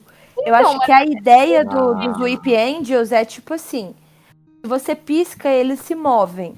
Ok. Você, você não pode tirar o olho dele. E aí é uma situação que causa um, um pouco de desconforto, porque eu não sei vocês, mas quando aparece um Weep Angel na minha tela, eu tento não piscar. E eu Ah, nunca duro. Eu nunca duro. E aí eu me coloco no lugar daquelas pessoas que estão ali. Tipo assim, mentira, né? Não tem ninguém ali, é tudo ator. Foda-se. Mas assim, eu me coloco ali, tipo, caralho, se ela pisca, ela morre. E a parada deles é assim: quando eles encostam em você, eles te mandam de volta no passado e eles se alimentam com essa energia vital que você não viveu nesse Aham. período. Então é, é assim, é. Bicho, então por que, que eles não vão atrás de criança? Caralho, aí ia ser aterrorizante mesmo, hein? Então, Então, na verdade, eu, eu, eu, eu, eu entendi. Na, na verdade, eu acho que esse conceito ele, ele mudou, porque no episódio mais recente de Doctor Who foi, foi um episódio com, com os anjos lamentadores, né? E, e- eles explicam o conceito do anjo dessa forma que a Fernanda falou, mas no Blink, o doutor fala que eles se alimentam da energia temporal dessa viagem que você faz pro passado. Então ele encosta em você, você vai pro passado e, essa, e é, é gerada uma energia por conta desse tempo que você voltou. Eu acho que meio que vira uma junção das duas coisas, né? Porque eu acho que você vo- você você mandar uma pessoa de volta pro passado, a energia daquilo ali, pelo menos em Doctor Who, ela é muito grande. E aí essas Uhum. criaturas, elas descobriram uma forma de se alimentar disso. Então, às vezes, elas ficam por muito tempo adormecidas. E aí acontece alguma coisa que pá. Tem até um episódio que é com o Matt Smith, que é meio que a volta dos anjos. E a gente descobre no final que a estátua da liberdade é um Whip Angel. Que, que ela tava adormecida o tempo todo. E aí, tipo, tem uma cena mó legal que ela vai pegar né, a Amy e o, e o Rory. E aí, Essa da liberdade é um Weeping Angel.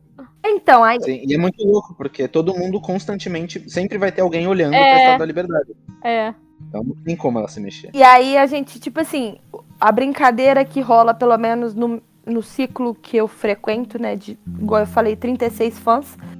É, a gente passa, sei lá, numa, numa igreja, tem aquelas estátuas, a gente sempre faz a brincadeira, porra, com certeza é um Whip Angel. Daqui a Uhum. pouco vai, vai despertar.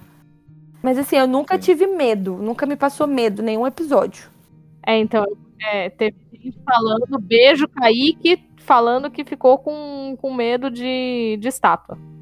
Não, e a Elida também. A né? Elida eu falo pra ela, Elida, assiste os outros episódios. Ela fala, não, o doutor me traumatizou. Eu falo, pô, pelo amor de Deus. É, ficaram. Mas tem alguns episódios que são bastante aterrorizantes. Tem um episódio é, é, que são umas bonecas gigantes, assim, num, num, numa, numa ca- num apartamento, assim, que é bem sinistro. Tem alguns vilões bem sinistros, assim, em Doctor Who, que são bem legais. Uhum. E, e É que eu, eu acho que conforme o Doctor Who foi avançando, as mortes foram ficando menos sinistras, mas tem uns episódios que os personagens morrem de jeitos muito pesados, assim. É, é bem legal. É, bem legal. O personagem E- morre de um jeito muito pesado, é bem legal.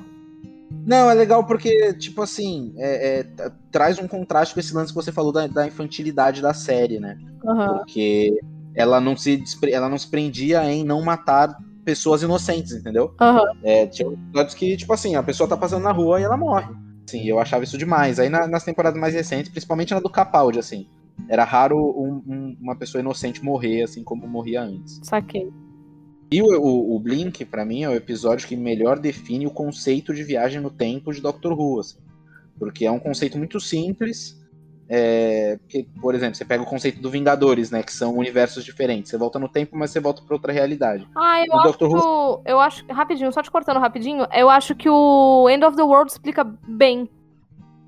Agora eu tô tentando lembrar o momento que. que- Não, porque logo no começo do episódio, tipo assim, ele tá lá explicando pra Rose qual, qual que é, sabe? O que, que ele tá fazendo, como é que ele faz. Tipo, Uhum. e aí ele fala Tem que um ele que é muito bom, você não viu. Ele vai pra Pompeia. E aí ele chega lá alguns segundos, alguns instantes antes, né, da, da, da explosão lá do vulcão.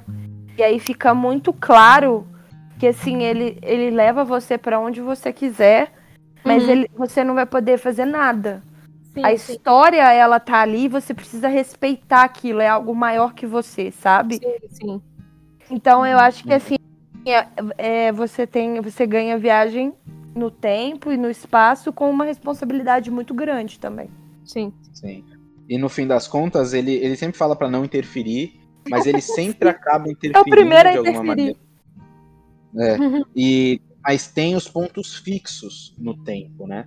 E o lance do Weeping Angel é justamente isso, de que quando ele te manda pro passado, você se torna um ponto fixo. Não tem como você ser resgatado. O, o doutor não pode voltar e, e te pegar de volta. Eu acho entendeu? que isso deve mudar agora, nessa temporada. Inclusive, no, no próprio Blink, eles, eles são pegos por um Weeping Angel, né? E aí eles dão um jeito de voltar.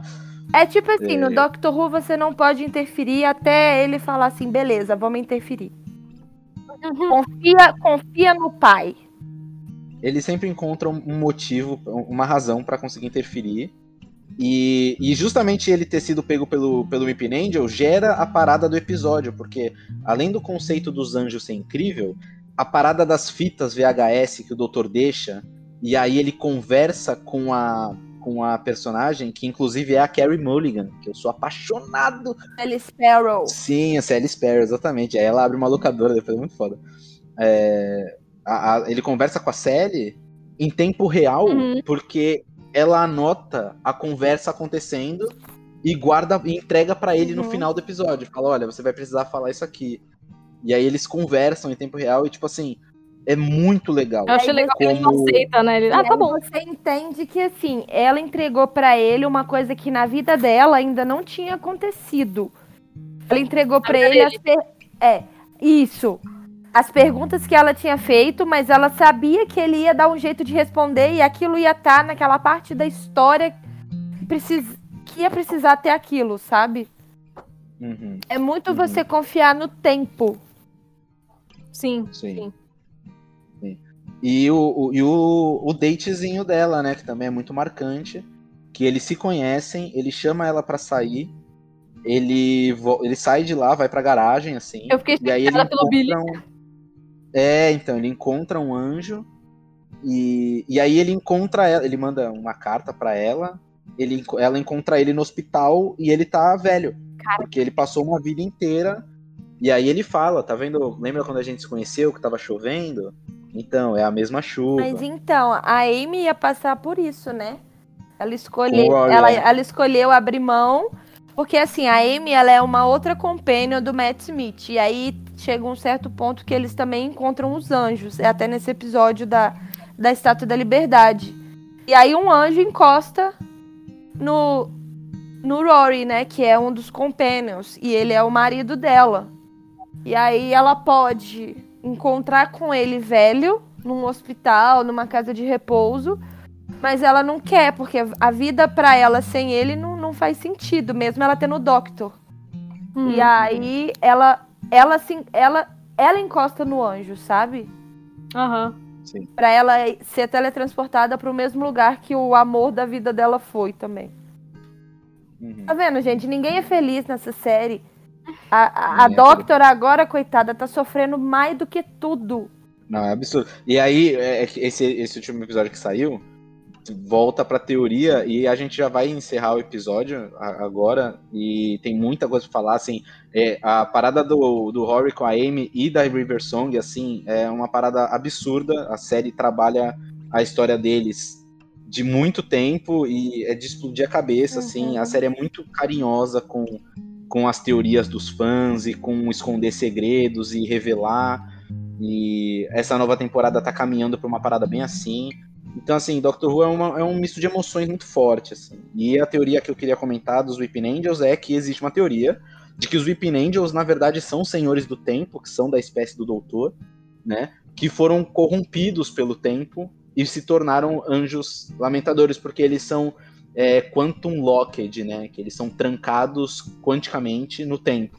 Por isso que eles são de pedra, porque eles não se mexem, eles ficam temporalmente trancados quando alguém olha pra eles. Esse é o conceito. Por isso que se você piscar, eles se mexem. Aham. Então, a teoria é de que quando você pisca, ele deixa de ser pedra e se torna uma, uma pessoa ali, né, corrompida e, e encosta. E, enfim, assim, são várias teorias, Dr. Who é todo esse amálgama, assim, de, de, de coisas. E eu acho que pra gente encerrar, vamos para as considerações finais, assim, é, o que vocês gostariam de dizer sobre Doctor Who e deixar essa mensagem para os nossos ouvintes, se eles devem ou não acompanhar.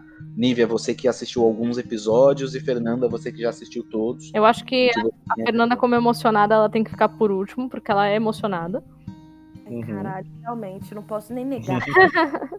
Não, mas eu vou falar aqui até rapidinho o que eu tenho pra dizer, que é o seguinte. Eu gostei de assistir Doctor Who, tá? É, eu gostei de os episódios serem capitulares, tipo, um ou dois episódios né, seguidos sobre o mesmo tema e tal. Apesar de eu sentir que tava rolando uma, uma trama grande por trás, mas dá pra assistir sozinho. É, e eu gostei, eu gostei. Então, assim, se você quer assistir um bagulho assim, se você que nem eu, que não tem, não tem muita paciência pra assistir trocentas temporadas, assim, de uma vez, ah, não vou maratonar Doctor Who, é, el- ela é uma boa série pra você começar a assistir de boinha, porque ela tem uma temática de boinha, Tipo assim, não é a temática, não é nem a temática, é a abordagem. Ela tem uma abordagem de boinha das temáticas, então dá pra assistir sem ficar um bagulho pesado. Então, apesar da Fernanda estar falando que os personagens estão sempre sofrendo, é, eu vou dizer que isso é tratado de uma maneira que não é pesada, então dá pra assistir suavemente. Então eu. aca- Acaba que eu, que eu dou uma recomendada assim, Doctor Who. Recomendo Uhum. que você assista, mesmo que despretensiosamente. Ah, vou assistir antes de dormir, vou assistir na minha hora de almoço. Assiste, assiste, vai ser legal. Tem toneladas de referência de cultura pop. E, e é importante, né? Dentro da cultura pop ele é importante. Então é isso que eu tenho a dizer sobre o Doctor Who. Assiste, assiste, vai ser legal. Vou tentar não ser emocionada, vamos lá. Eu acho que todo mundo devia assistir. Se você gosta da temática de viagem no tempo, de ficção científica, é bem legal. É, tem uns episódios que o Doctor visita grandes nomes assim da história da humanidade, então é, é bem divertido. Eu queria deixar a recomendação que assim é, é o meu episódio favorito, que o nome é The Satan Pitch. É o episódio número 9 da segunda temporada. Ele também é um episódio duplo. Mas pra mim é o que há de melhor em Doctor Who. E essa é a minha indicação. Se vocês assistirem e gostarem, comentem e mandem as suas respectivas opiniões. Por favor. É, na verdade, primeiro eu quero falar que é isso, assim, eu recomendo que todas as pessoas assistam Doctor Who, muito porque a Doctor Who vai além desses, dessa, da temática de ficção científica, ela, ela se desprende muito disso em diversos momentos e se torna uma série com elementos para todos, assim. Então, é uma recomendação geral, assistam, experimentem pelo menos, e se vocês não gostarem, se afastem. Se gostarem, continuem, é uma jornada muito gostosa de assistir. E é muito bom viver Doctor Who, é bem legal. E o meu episódio favorito é A Garota da Lareira, que é o episódio da Madame de Pompadour. E é lindo também, é muito gostoso de ver. E é o quarto episódio da segunda temporada. Então, assim, Eu recomendo. É um episódio também que você não precisa entender tudo pra assistir. Então fica uma recomendação também bem legal. Então é isso, gente. Uh, jabazinhos, é, eu vou fazer o meu rapidinho e aí vocês fazem de vocês. Uh, vocês podem me encontrar nas redes sociais como arroba. Uh, e é isso, estou aqui no Narrativa como sempre e no Mar de Contos com os RPGs e tudo mais. A Nívia vai falar um pouquinho mais sobre os horários aí. E a gente tem live daqui a pouco. Que a gente tem toda quarta-feira às 11 horas. E hoje. Ah, não, hoje é terça, porque hoje é dia 23, Tá é louca. verdade. A gente não tem nada, não é amanhã. Hoje é dia 23 de novembro. A gente voltou no tempo, tal qual o Doctor Who. E, bom, é isso. Nívia, seu jabás? Dá pra Fernando Jabá primeiro, que aí eu faço aqui a finalização? Maravilha. Fernanda, seu jabás. Oi, Gente, eu queria agradecer pelo convite. É sempre um prazer estar aqui falando de várias coisas que eu não tenho propriedade nenhuma. Claro que tem, pô. Com a emoção que você fala das coisas, pô. Mas assim, eu me divirto muito, tanto aqui quanto no RPG. É, vocês me encontram às vezes perdida aqui com a Nívia ou lá no Jaca Freak. Mas é isso, gente. Se me chamar, eu tô indo. Eu falo de tudo que é coisa nerd, filme, série, jogo. Sou jornalista também. Se alguém precisar de produção de conteúdo aí, ó, pode contratar nós. E é isso aí. Ok. Maravilha. E por último, tem eu, que tô sempre aqui. É, gente, eu posso ser encontrada nas redes sociais com arroba ruiva underline em comum. E vocês também me encontram administrando as redes sociais do Narratrivia. Então, sempre que você me vê falando de mim na terceira pessoa, é só pelo personagem, porque ali eu sou a pessoa do Narratrivia. Então, arroba Narratrivia para você ficar inteirado dos nossos temas, das nossas enquetes, das nossas, é, dos nossos posts engraçadalhos. É, e é isso. E também o Narratrivia tem lives semanais lá no Mar de Contos, na Twitch. Então, twitch.tv barra Mar de Contos, que é onde a gente faz as nossas lives, para falar com vocês sobre o tema do episódio. Então, se você quer conversar com a gente sobre este episódio aqui de Doctor Who, você compareça no Mar de Contos, né, na twitch.tv barra Mar de Contos, no dia 1 de dezembro, que a gente vai estar lá falando sobre Doctor Who. É, às 11 horas da noite, que é o nosso horário, e a gente, a gente entra um pouquinho na madrugada, mas não muito, não muito para não atrapalhar o trabalho do dia seguinte. Uma madrugada gostosinha, só o comecinho. É mais cedo que o programa do Jô na época que ele passava.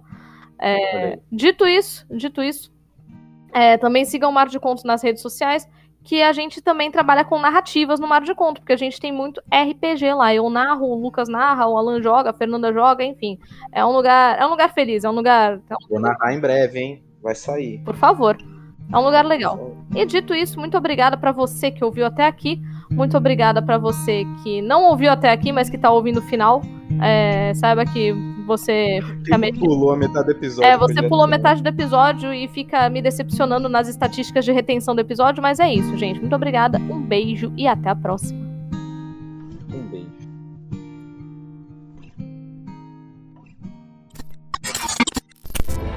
Olha ele aí. O velho e tolo universo. Quanto mais eu salvo, mais ele pede socorro. Não tem fim. Tá, tá, eu sei. Eles vão fazer tudo errado sem mim.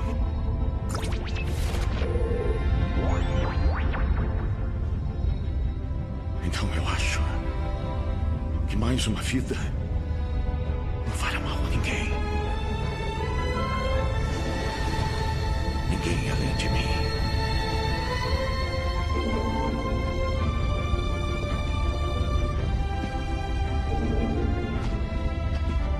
pouco, doutor. Vamos fazer direito. Tenho umas coisinhas para dizer. Vamos começar do básico. Nunca seja cruel, nunca se acovarde. E jamais coma peras. É, e lembre-se: o ódio é sempre uma estupidez. E o amor é sempre sábio.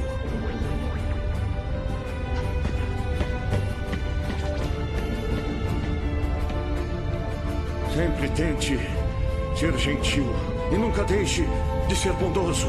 Ah, e claro, nunca diga seu nome a ninguém. Ninguém entenderia mesmo assim.